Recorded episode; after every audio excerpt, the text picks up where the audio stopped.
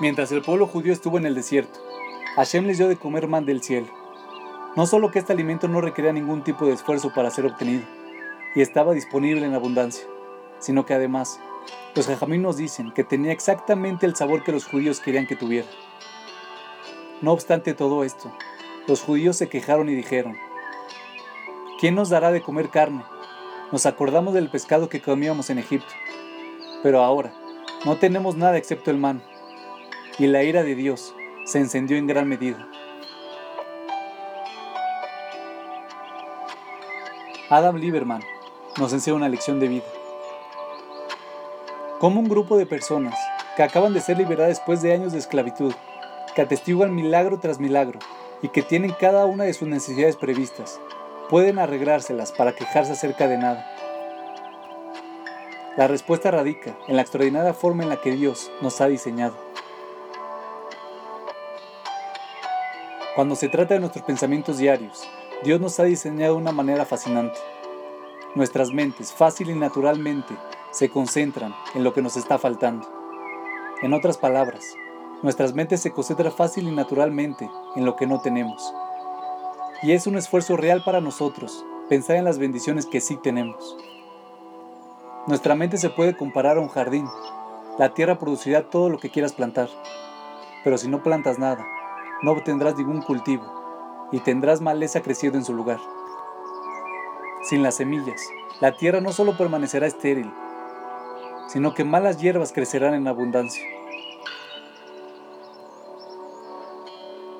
Esta analogía es una verdadera puerta para entender por qué la mayoría de la gente camina infeliz y sin absolutamente ningún entusiasmo por la vida.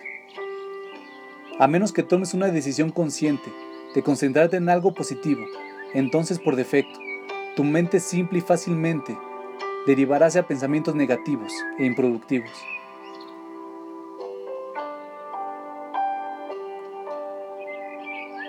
El pueblo judío había recibido todo de Dios, sus vidas, su libertad y todas sus necesidades físicas eran proveídas con poco o ningún esfuerzo.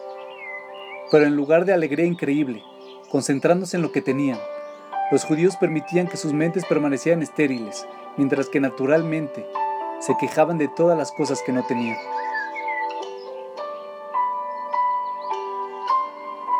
Como no se concentraban en lo que tenían, Dios sabía que no había manera de complacerlos, y la ira de Dios se encendió en gran medida.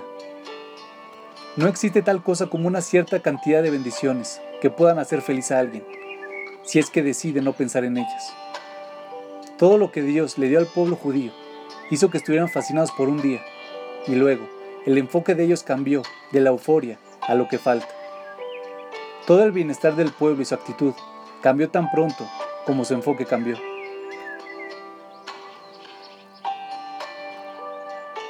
Imagina que pasas horas cocinando para una persona querida un banquete de 10 platos con todas sus comidas preferidas. Mientras dura el banquete, ciertamente te demuestra mucho aprecio. Pero, ¿cómo te sentirías si al día siguiente te llama y se queja porque no había fresas en la parte superior de su pastel? ¿Cuál mal te sentirías? ¿Acaso no hay manera de complacerla? ¿Cuán entusiasmado estarías de cocinar nuevamente un banquete para esta persona?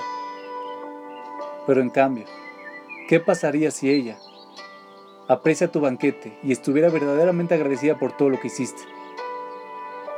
Ciertamente estarías muy deseoso de hacerlo todo de nuevo.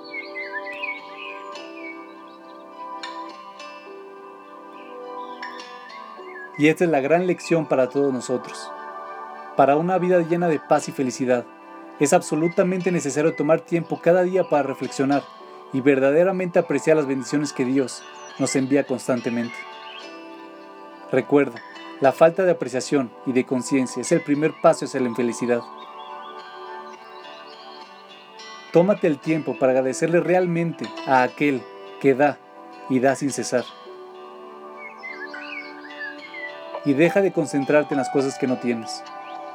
Llena tu jardín mental solo con pensamientos adecuados y contempla con asombro cómo cada vez tendrás más y más para estar agradecido.